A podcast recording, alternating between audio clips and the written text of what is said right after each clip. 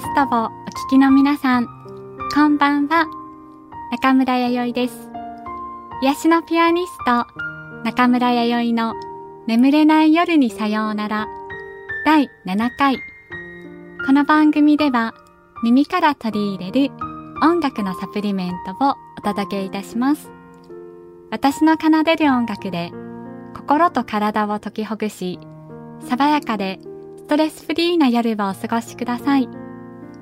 寝る前に同じ癒しの音楽を聴くことを毎日の習慣にすると音楽を聴くと自然と眠くなるようになるそうですよ。よかったらこの番組を聴いて試してみてくださいね。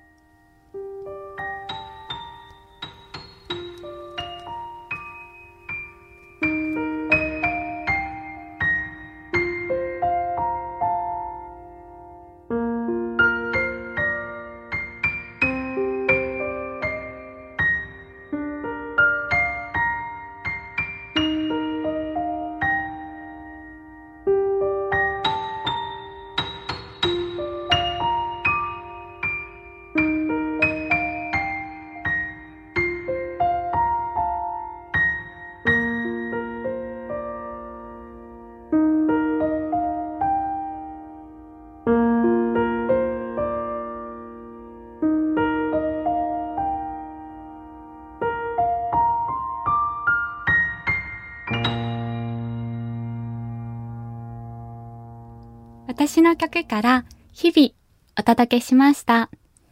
それでは続きまして、私の曲からおやすみ聴いてください。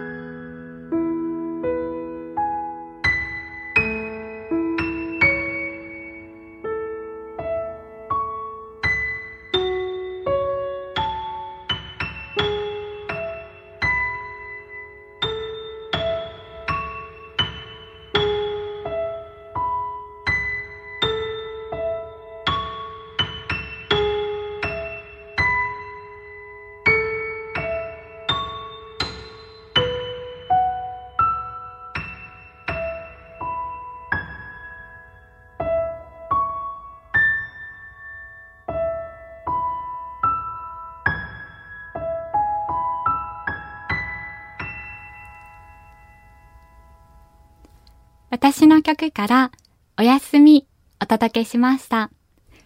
ちょっとした小話です。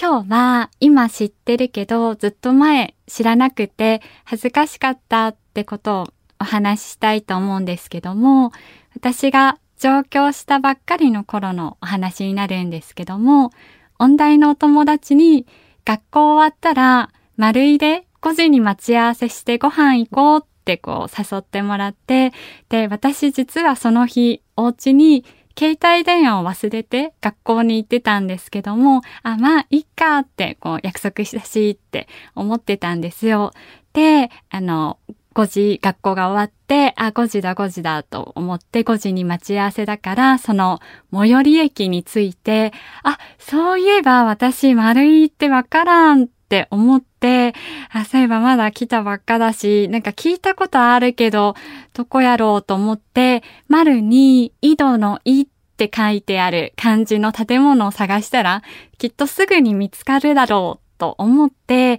ずっと上ばっか見とって、こう探しよっても、丸に井戸の井ってっていう建物が見当たらんくて、えー、どうしよう、もうちょっとでこしいと思って、ちょっと焦ってて、パッて見たら、近くに交番があったもんで、おまわりさんに、あ、聞こうって思って、あの、丸いってどこにありますかって聞いたら、あれだよっておまわりさんがおっしゃって、えって私が、あれって、おい、おいってじゃないんですか？って言ったら、え、お姉さんって、おいおいって何？とか言って、大笑いされちゃって、これ丸いだよとか言われた話になるんですけども、あの、今は丸井さんちゃんと知ってます。でも本当にわからなくて、ちょっと困っちゃったっていう、あの、ことを経験しました。で、もう一つ、今はもうとってもよく知ってるんですけども、知らなくてちょっと恥ずかしかったことってことでお話ししたいと思うんですけども、なんかね、お友達とお買い物をしとったの。で、ユニクロにキャミを買いについてきてって言われて、で、私、ユニクロの隣に、あ、キャミ売ってる店あるよって言って、あの、グーあるけど、ユニクロでいいとって友達に言ったの。そしたら、えって、やいたん、グーって何？とか言われて、えって私思ってって、お友達に、あの、え、あの、ユニクロにあるのってグーじゃないと？って言ったら、いやいやいや、あれ GUI って言われて、自由だよって言われて、えー、って思って、私本当になんかグーとか思ってずっとそこで買い物をしとってって、もうすごい大爆笑されて、もうとっても恥ずかしかったんですけども、今はね、でもちゃんと GU、ちゃんと知ってます。で、買い物もしてるんですけども、あ、でも間違えてた時から買い物してた。そんな感じです。はい。エンディングです。中村弥生がお送りしてきました。癒しのピアニスト、中村弥生の眠れない夜にさようなら、いかがでしたか？皆さんにぐっすり眠っていただけたら嬉しいです。あと私、ブログをやってるので、中村弥生と検索をしていただいて、見ていただきたいです。それではまた来週。素敵な夜をお過ごしください。今夜も眠らんと、中村弥生でした。おやすみなさい。